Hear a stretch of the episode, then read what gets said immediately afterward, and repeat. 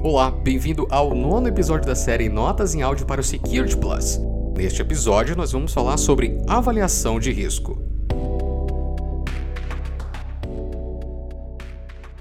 A avaliação de risco é um processo usado dentro do gerenciamento de risco para identificar a quantidade de risco existente em uma determinada rede ou sistema.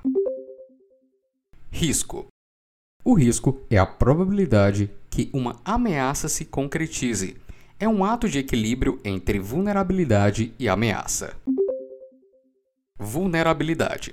Vulnerabilidade é qualquer fraqueza no projeto ou implantação de um sistema, como por exemplo bugs, software mal configurado, entre outros. Ameaça.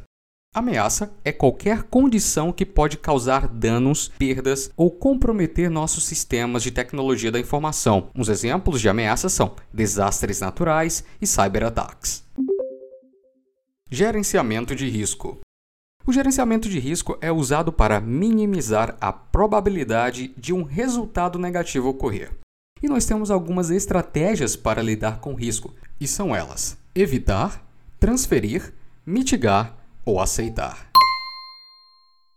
Evitar o risco. Evitar o risco é a estratégia que requer parar a atividade que está em risco ou escolher uma alternativa menos arriscada. Transferir o risco. Transferir o risco é uma estratégia que passa o risco para terceiros, mais comumente uma seguradora. Mitigação de risco. Mitigação de risco é a estratégia que procura minimizar o risco para um nível aceitável. Aceitação de risco. A aceitação de risco é a estratégia que procura aceitar o nível atual de risco e os custos associados a ela, se o risco se concretizar. Risco residual. O risco residual é simplesmente o risco que sobra depois de aceitar, transferir ou mitigá-lo. Você pode identificar os riscos existentes, sua probabilidade de causar um problema e quanto isso custará à sua empresa. Para realizar uma avaliação de risco, você precisa usar quatro etapas, que são elas: identificar os ativos da empresa, identificar todas as vulnerabilidades, identificar as ameaças e identificar o impacto monetário do risco que está sendo realizado. Risco qualitativo versus risco quantitativo. O risco qualitativo usa a intuição, experiência e outras práticas recomendadas para atribuir valores relativos a um determinado risco. Estes valores podem ser baixo, médio, alto e crítico. As melhores práticas aqui incluem técnicas para medir o risco, como sessões de brainstorming, focus group, pesquisa, entrevista, entre outros.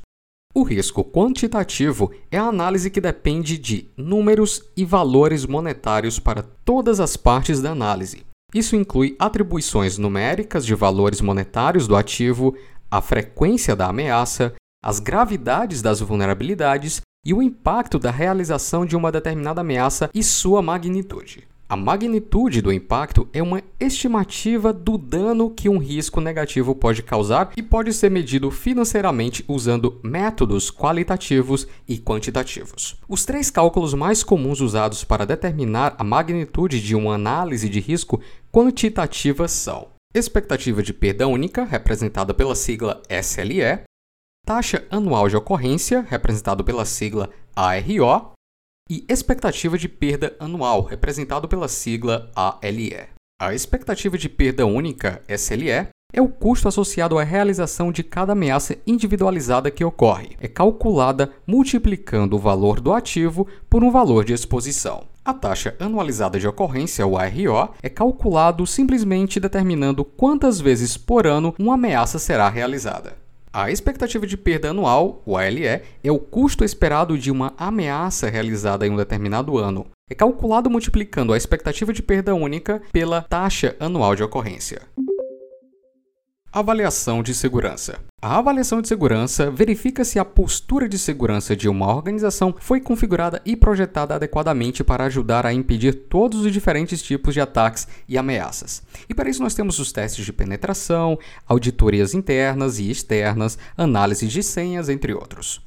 E nós temos dois tipos de avaliações, que são as avaliações ativas e as avaliações passivas. A avaliação ativa usa técnicas mais intrusivas, como varreduras ou testes práticos, que podem resultar na indisponibilidade de sua rede ou servidores.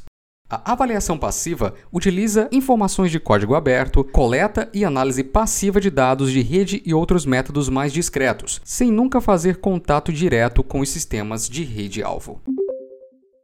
Controles de segurança. Controles de segurança são métodos implementados para mitigar um risco em particular. Eles são primeiro divididos em três tipos: físicos, técnicos e administrativos. Os físicos impedem acesso não autorizado a informações confidenciais ou aos sistemas que as contêm, impedindo assim o acesso físico. Os técnicos são salvaguardas e contramedidas, que são usadas para evitar, detectar, neutralizar e minimizar riscos para nossos sistemas e informações. Já os administrativos se concentram em mudar o comportamento das pessoas, usando políticas e procedimentos.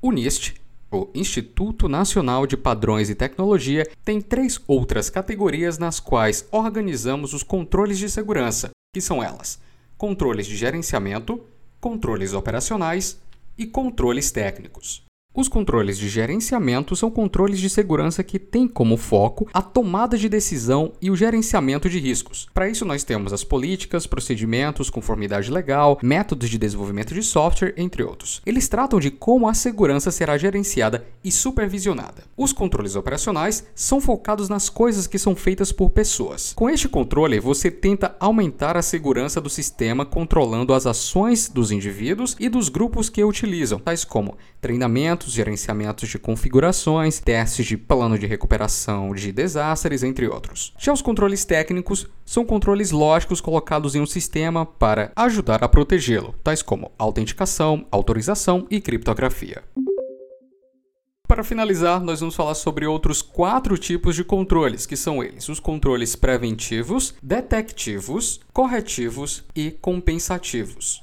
Os controles preventivos são controles de segurança instalados antes que um evento aconteça e foram projetados para evitar que algo ocorra. Os controles de detecção são usados durante um evento para descobrir se algo ruim pode acontecer ou não. Os controles corretivos são usados após a ocorrência de um evento, e os controles compensativos destinam-se a corrigir lacunas na conformidade. Eles não pretendem ser uma solução permanente e é usado sempre que você não consegue atender aos requisitos de controle normal.